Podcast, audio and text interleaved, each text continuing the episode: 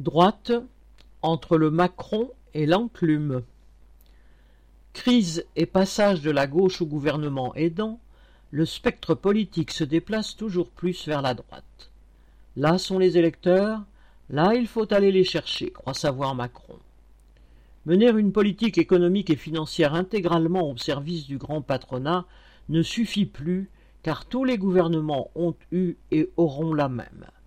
C'est pourquoi le gouvernement en rajoute dans les discours répressifs l'assimilation à demi-mot des musulmans aux terroristes, les attaques contre les sans-emploi ou les fonctionnaires.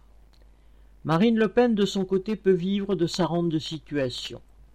Quarante ans d'insanité raciste et anti-ouvrière et avant tout le fait de n'avoir jamais été au gouvernement permettent à son parti de conserver les voix les plus réactionnaires ainsi que celle de tous les dégoûtés et déboussolés qui conservent toutefois des illusions électorales.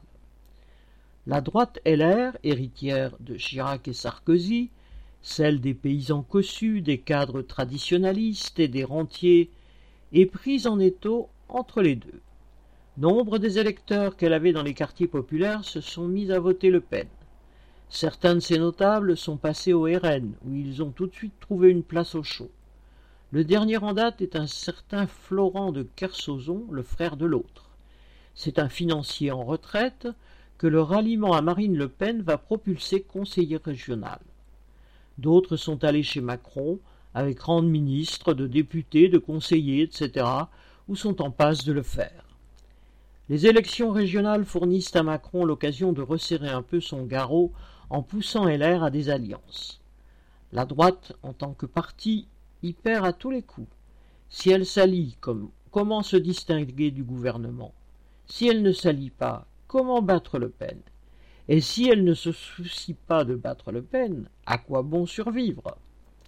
Les grands élus de droite tentent donc de sauver leur poste, plus rarement leur parti, en essayant toutes les configurations.